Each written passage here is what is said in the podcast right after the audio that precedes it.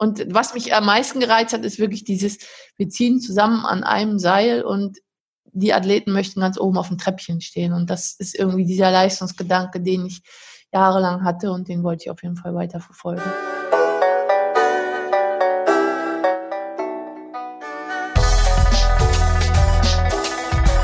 Bahn frei. Komm, dampf nochmal. Der Erfolg hat viele Gesichter, der Misserfolg nur eins. Glaube ich auch das, wo der Trainerberuf momentan steht.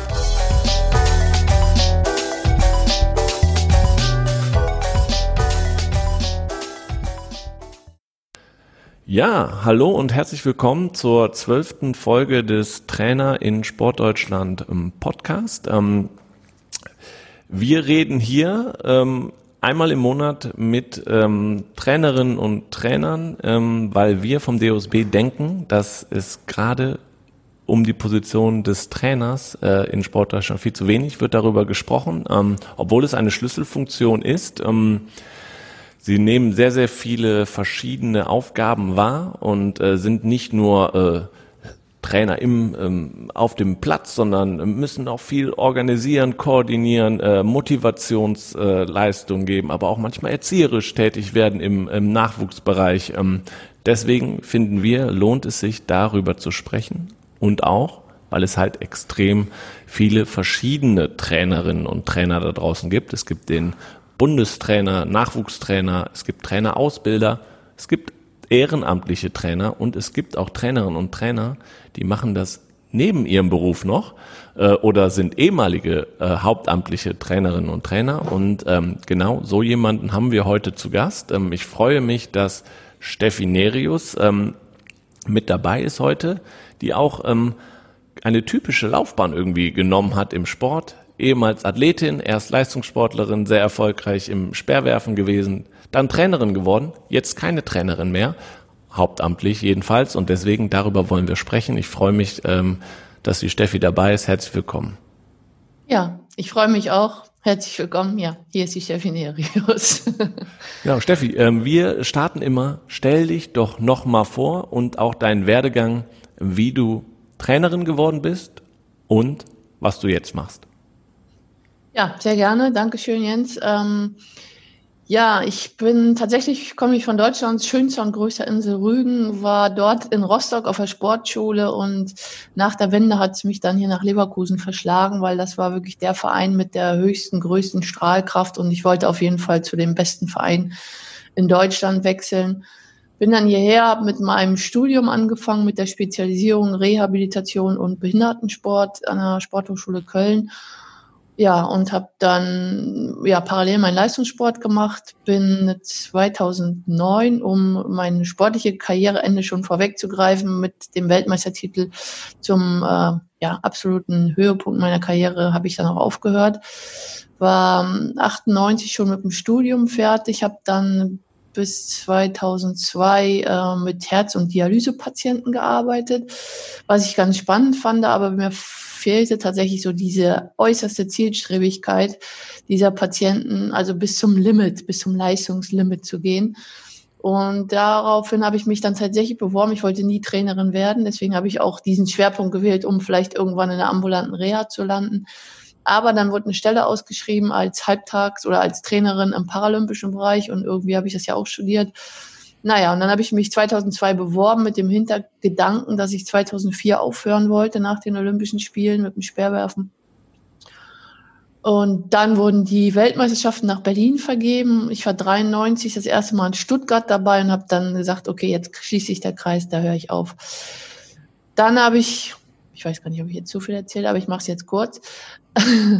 nee, dann habe ich auf jeden Fall wirklich eine tolle Jahre im paralympischen Bereich gehabt ähm, bin dann auch 2009, nachdem ich jahrelang dann eine halbe Stelle beim TSV Bayern 04 Leverkusen hatte, ähm, habe ich dann eine volle Stelle bekommen, was natürlich sehr super war. Also auch nicht um irgendein Loch zu fallen, wenn man aufhört mit dem Leistungssport.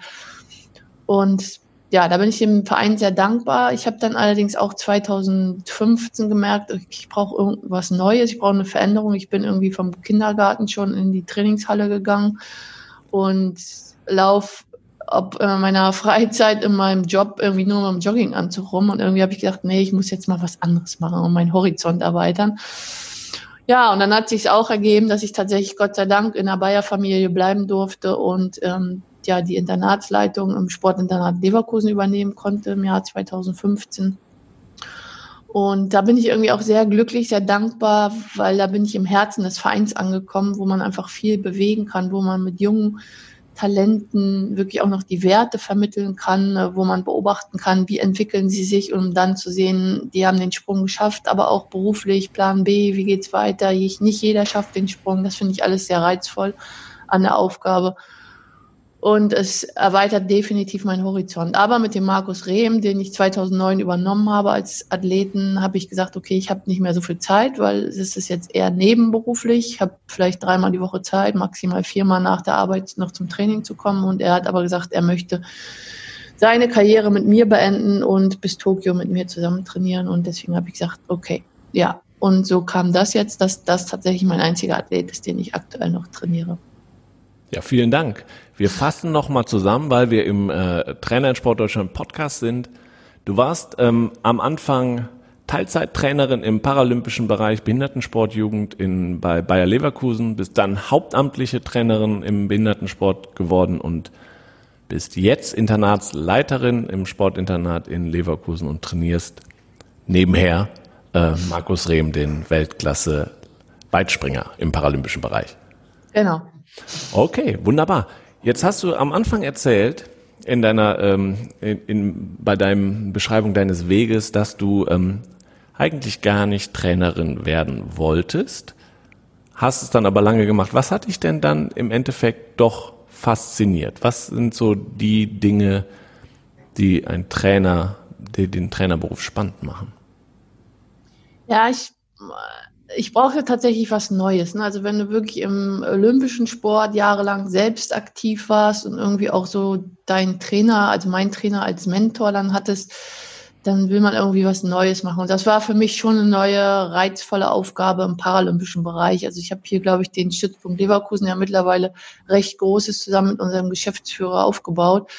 Und mittlerweile ist es das Aushängeschild und sowas, einfach sowas Neues aufzubauen, das fand ich sehr spannend. Aber auch wirklich das Training mit den paralympischen Athleten, sich damit auseinanderzusetzen, was kann man mit der Prothese machen. Ich hatte eine Unterarm amputierte Speerwerferin, habe dann auch gedacht, ja, okay, die muss ähm, Ausgleichssport machen. Wir haben dann mit dem Prothesenhersteller eine Prothese gebaut, das wirklich wie so eine Schaufel dran ist, dass wir auch Medizinballwürfe machen konnten, dass man einfach ähm, ja, nicht einseitig trainiert und nicht den äh, rechten Arm noch mehr trainiert und die Schulter im Prinzip auch zu, mehr, zu sehr reizt. Also es war schon so ein bisschen das, was ich auch studiert habe. Nicht nur diesen Behindertensport, sondern auch Rehabilitation, weil man einfach gucken musste, dass man wirklich nicht zu einseitig belastet. Aber auch, was ist möglich, was kann man machen, was für Reize hat man, was kann man doch noch rein methodisch, das ist nichts anderes als im ähm, olympischen Sport vom Trainingsaufbau, von der Trainingsplanung. Und da hatte ich wirklich einen super Mentor mit dem Helge Zölkau, der mir da gut unter die Arme gegriffen hat. Natürlich auch durch das Studium hatte ich viele Erkenntnisse. Und dann aber diesen, diesen Reiz, okay, was kann man noch machen, was, was ist möglich? Es gibt auch viele Übungen, wenn ich sage, äh, methodisch ist es kein Unterschied, aber einige Sachen kann man gar nicht mit der Prothese machen. Oder ich hatte mal einen kleinen, wüchsigen Athleten, wo ich dann gesagt habe, so reißen, alles klar, Krafttraining, nee, muss ein bisschen breiter greifen. Weil es ist halt so, ne, breiter greifen, so macht man beim Reißen so, ja. Und dann hat er sich einmal die Stange vor den Kopf gehauen, weil er so kurze Arme hat. Ich so, alles klar, das geht bei dir nicht. und so lernt man halt immer dazu. Und, aber sehr spannend auf jeden Fall. Und ja. was mich am meisten gereizt hat, ist wirklich dieses, wir ziehen zusammen an einem Seil und die Athleten möchten ganz oben auf dem Treppchen stehen. Und das ist irgendwie dieser Leistungsgedanke, den ich jahrelang hatte und den wollte ich auf jeden Fall weiter verfolgen. Das ist aber ja eigentlich kein Unterschied zwischen olympischen und paralympischen Bereich. Also ich glaube, das, ähm, das vereint alle Athletinnen und Athleten. Gibt es denn ähm, eine besondere Ausbildung, Weiterbildung, die du machen musstest, solltest, um im paralympischen Bereich äh, Trainerin zu sein?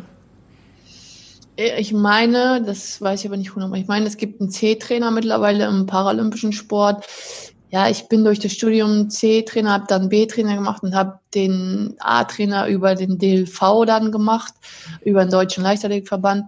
Und der ist 100% anerkannt im paralympischen Sport, weil genau, was ich gerade sagte, rein vom methodisch, von der Trainingsplanung ist da kein Unterschied. Aber lernst du dann ähm, als jemand aus dem olympischen Bereich von den paralympischen Sportlern wahrscheinlich sehr, sehr viel dazu, was den Umgang mit Prothesen etc. angeht, was man auch technisch noch machen kann. Das ist ja sicherlich ein riesen Lernprozess. Also das ist ja grundsätzlich Thema, auch hier im Podcast. Als Trainerin, Trainer ist man lebenslang Lernender eigentlich, weil man immer wieder mit neuen Athletinnen Athleten zu tun hat, neue Situationen. Aber gerade im paralympischen Bereich, stelle ich mir vor, ist das nochmal extremer.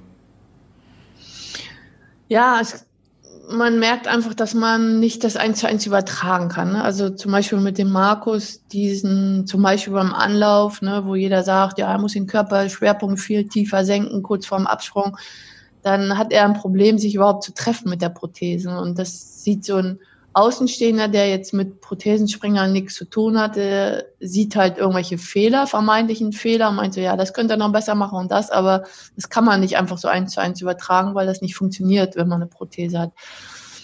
Schlimmer, in Anführungsstrichen, oder herausfordernder ist es noch, wenn es eine Oberschenkelprothese ist. Ne? Was muss man da alles beachten? Insofern gebe ich dir 100% recht.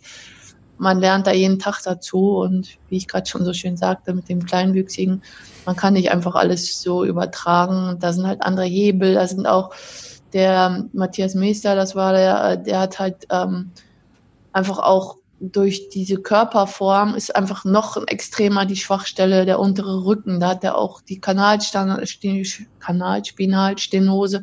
Das ist aber auch so eine typisch kleinwüchsigen Krankheit. Das hat fast jeder.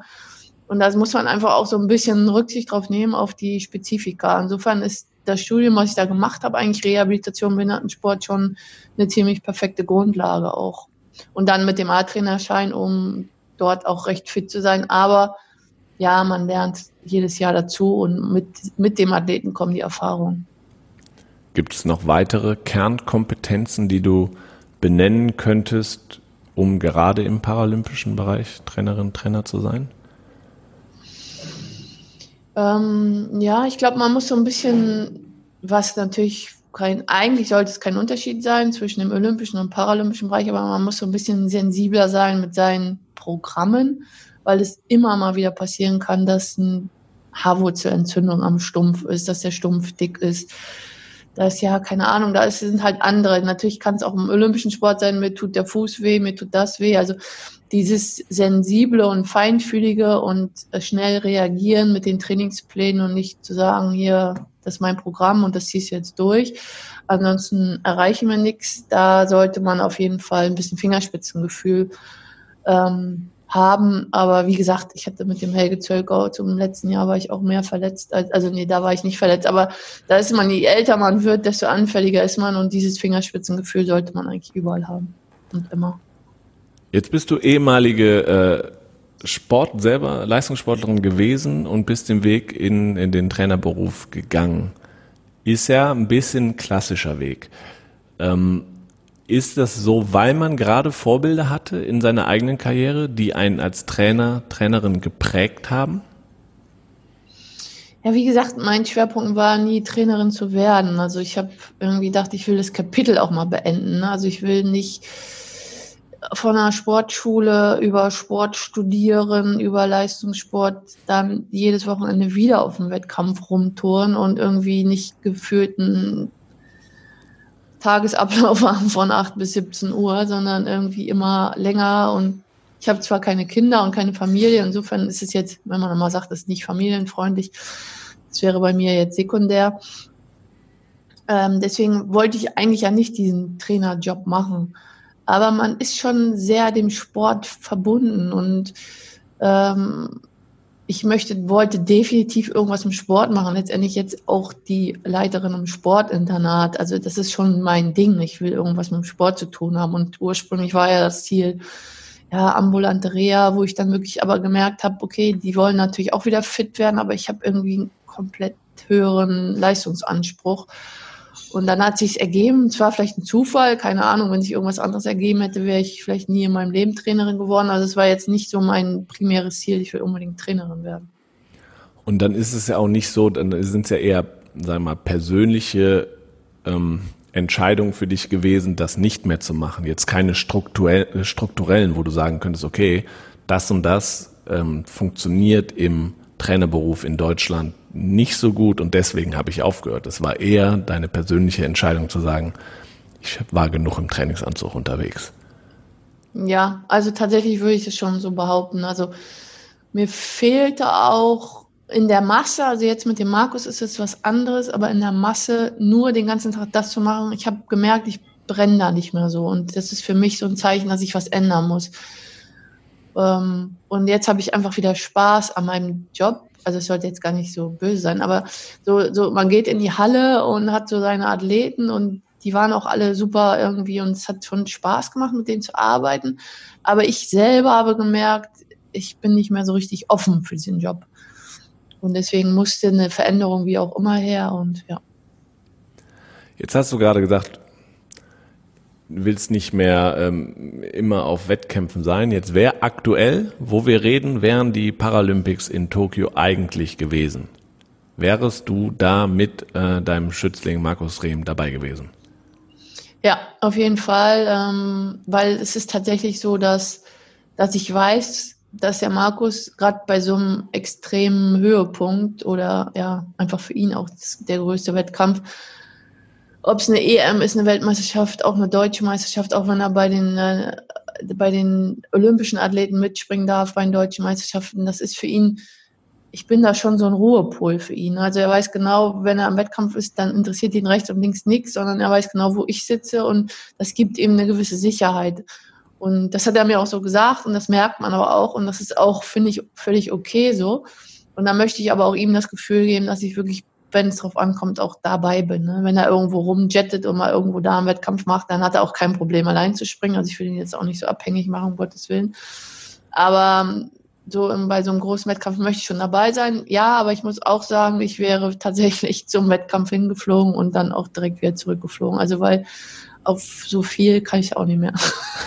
aber ich muss auch immer Urlaub nehmen mittlerweile dafür. Insofern Okay, aber auch spannend, auch spannende Aufgabe eines Trainers kann es auch sein, der Ruhepol dann zu sein.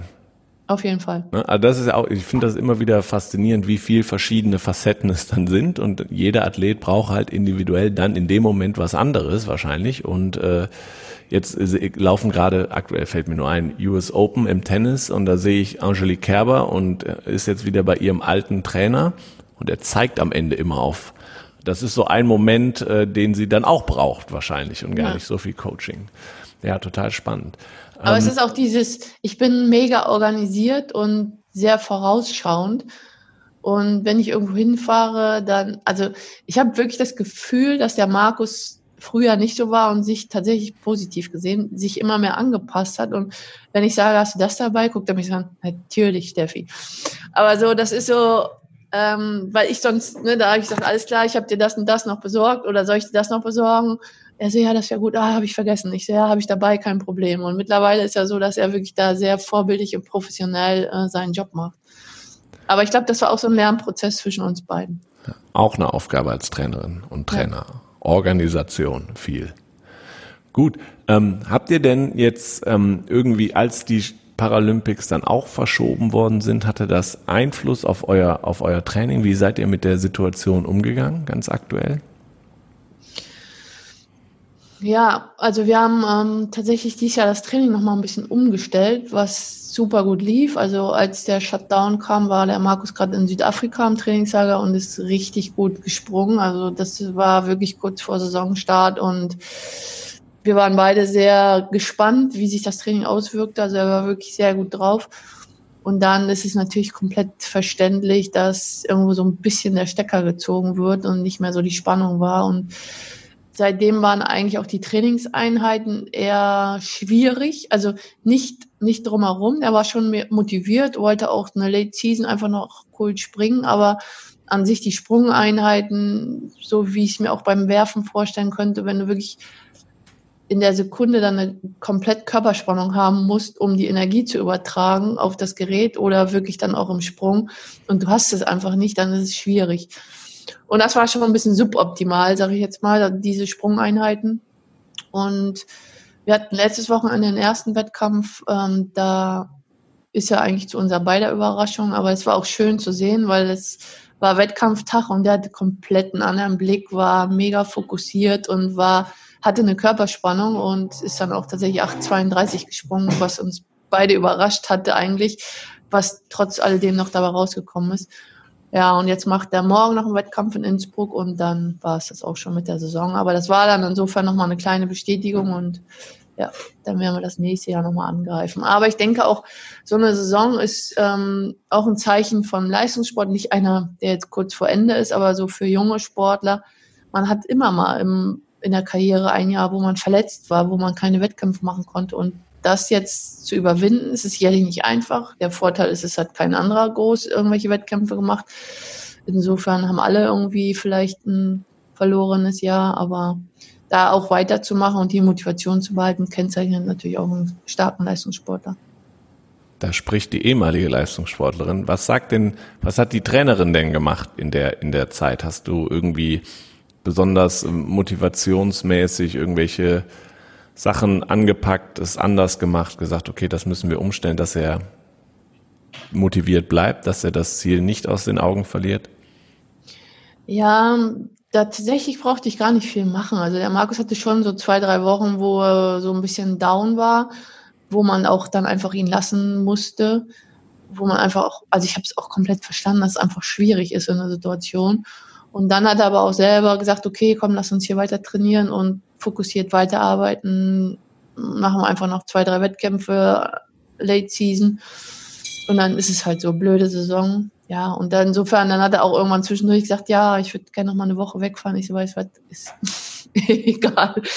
Fahr einfach eine Woche weg. Ne? Man muss dann irgendwie auch mal den Kopf frei kriegen. Ähm, also es war schon, ja, schon irgendwie fokussiert, aber irgendwie auch nicht ganz so. Also mal auch entspannt eine Woche eingelegt. Okay. Ich wollte das aber als Trainerin tatsächlich auch nicht permanent thematisieren, also weil sonst holst du noch jemanden noch tiefer runter. Und insofern war das jetzt gar nicht so, natürlich kriegt man ja rechts und links mit, was passiert, aber jetzt nicht permanent Thema an der Trainingseinheit. Okay, kommen wir nochmal ähm, zurück zu deiner, zu deiner ehemaligen Rolle als ähm, Trainerin im paralympischen Sport. Wir haben ein ähm, schönes Zitat gefunden einer ehemaligen Athletin von dir. Ich habe mich unter Steffi so super entwickelt, die Medaille geht auch zu einem großen Prozentsatz an sie, sagte Franziska Liebhardt, Liebhardt nach dem Sieg ihrer Goldmedaille im Kugelstoßen bei den Paralympics in, in Rio. Ähm, im Letz-, in der letzten Folge unseres äh, Podcasts hat auch ähm, Tischtennis-Bundestrainer ähm, Jörg Rosskopf gesagt, dass er immer noch sauer ist, dass keine Trainer bei Olympischen Spielen auf dem Podium stehen und irgendwie eine Anerkennung bekommen, obwohl sie äh, auch ihren Teil zu dem Erfolg beitragen. Ähm, wie siehst du das? Ja gut, ich weiß nicht, ich meine, der äh, Roskopf war ja auch selber Athlet, aber ich bin total glücklich mit dem, was ich persönlich erreicht habe. Freue mich tatsächlich schon natürlich über solche Aussagen von der Franzi. Ähm, aber ich habe wirklich diesen Wettkampf erlebt. Also da könnte ich jetzt eine Stunde darüber erzählen, wie unsere Zusammenarbeit angefangen hat und wie sie wirklich das Training aufgesaugt hat und einfach mit so einer Lungentransplantation, die sieben Jahre her war, als Tokio, äh, als Rio war, wo man jeden Tag mit rechnen musste, dass sie Lungenversagen hat. Und ich froh war, als sie die Norm geschafft hat, ich froh war, dass sie in Rio war. Ich zu ihr gesagt habe, genieß alles, was hier ist, weil ich immer im Hinterkopf, ohne das Thema zu thematisieren hatte, kann sein, dass du morgen tot umfällst. Ähm, und ich fand das so toll, dass sie es geschafft hat. Und dann war es tatsächlich so, dass sie auch so das Training aufgesaugt hat, dass einfach die Chance bestand, dass sie auch dort gewinnen konnte. Dann hatte ich natürlich mental auch noch eine Aufgabe, sie auch theoretisch darauf vorzubereiten, dass sie auch gewinnen kann. Und wenn man dann als Trainer im Stadion sitzt und sie wirklich einen Goldstoß macht und am Ende Paralympicsiegerin, also ich habe da total geheult.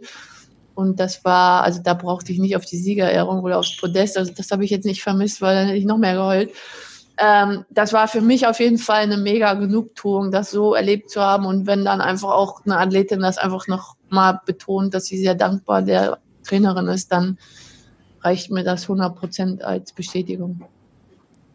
Zeigt aber die Geschichte, zeigt auch wieder toll, was man an Kernkompetenz, an sozialer Kompetenz mitbringen muss als Trainerin und Trainer.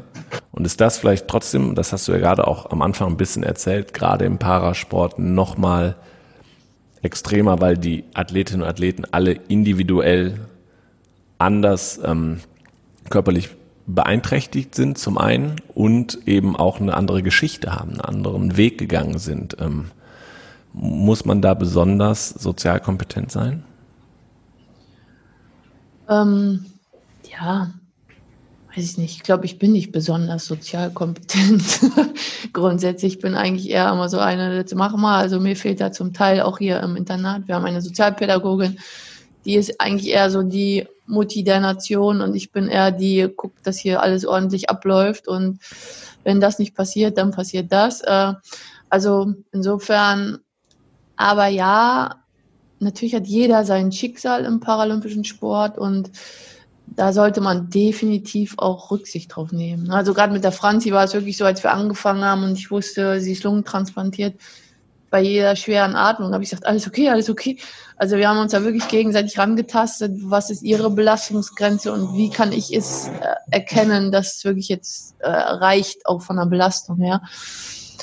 Ja, gut, wenn das die Sozialkompetenz ist, dann habe ich vielleicht doch gute soziale Kompetenz, aber ähm, ja, nee, aber dieses Fingerspitzengefühl für jeden individuell muss auf jeden Fall da sein. Ja, das zeigt ja auch, dass man einfach mehrere Rollen ja. ausfüllt als, als Trainerin, Trainer. Nicht nur auf der sozialen Ebene, sondern eben auch trotzdem fordert. Ne? Aber man muss wissen, wie man, wie man jeden einzelnen Schützling anpacken kann und soll und wie er es auch möchte. Ja, das war auch tatsächlich ein Beispiel mit der Vanessa Loh, die äh, Doppeloberschenkel amputierte, die war auch mal in meiner Trainingsgruppe. Und das war so eine, bisschen böse formuliert, wirklich so eine Püppi, ne, wo ich wirklich Schwierigkeiten hatte, vom, vom Menschlichen her so an sie ranzukommen. Aber ist schon krass, was ihr so passiert ist und wie sie wirklich sich aufgerappt hat. Also sehr faszinierender Mensch, definitiv. Aber sie kam dann irgendwann aus Kraftraum mit ihrer Art und das meinte ich so von wegen meine Sozialpädagogik. Dachte so, Chef, ich habe Blasen an den Fingern. Und ich so, okay, das ist jetzt genau der Moment, wo du kein Mitleid von mir erwarten brauchst. Also da bin ich ja manchmal so ein bisschen direkt. Aber da wissen auch die Athleten tatsächlich, wo sie dran sind. Okay, vielen Dank.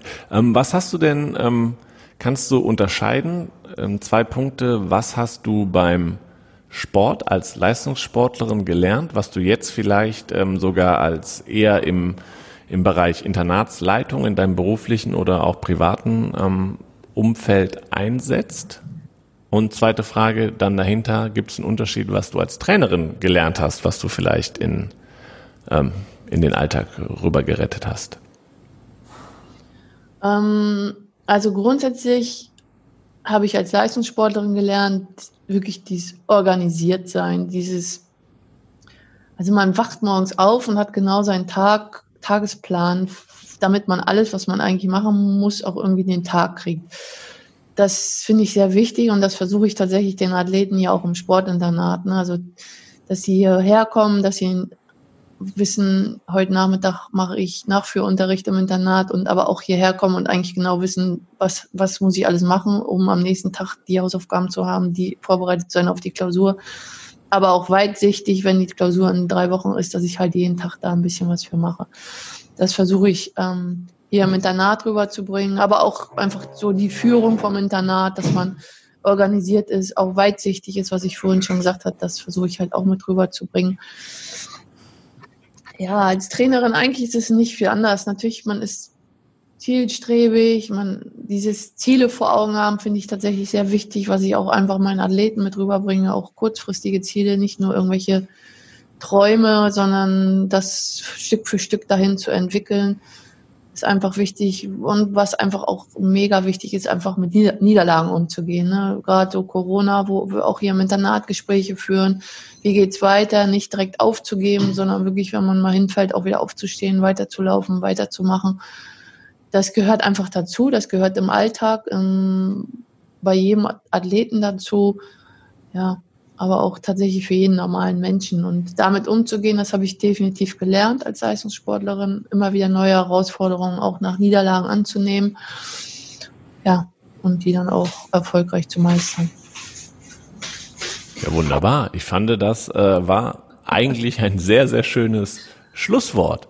Und ähm, dann bleibt mir eigentlich nur noch übrig, vielen, vielen Dank dir zu sagen. Ähm, für, für das nette Gespräch. Ähm, das war sehr kurzweilig und ich habe ähm, und ich hoffe auch die Zuhörerinnen und Zuhörer einen, einen Einblick bekommen in das äh, Umfeld eines einer Trainerin im paralympischen Bereich. Ähm, ich wünsche dir, dass das so jetzt mit deiner mit deiner ähm, Aufgabe im Sportinternat, mit der du sehr zufrieden scheinst, dass das ähm, dass das so bleibt, ähm, dass du und trotzdem mit Markus ähm, nächstes Jahr oder das, das Jahr jetzt äh, bis nach Tokio weiterhin gut bestreitest, sodass ihr dann da beide gemeinsam erfolgreich sein könnt.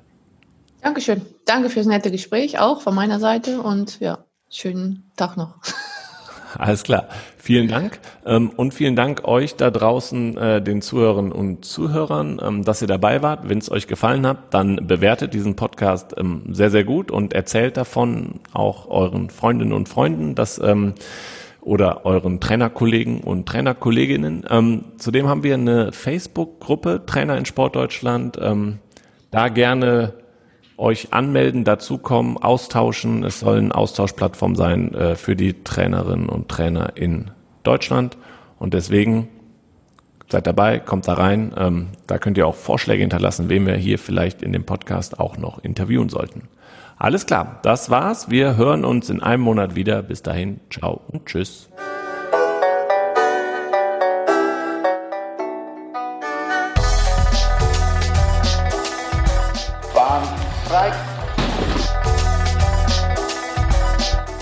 Komm, dampf nochmal. Der Erfolg hat viele Gesichter, der Misserfolg nur eins. Glaube ich auch das, wo der Trainerberuf momentan steht.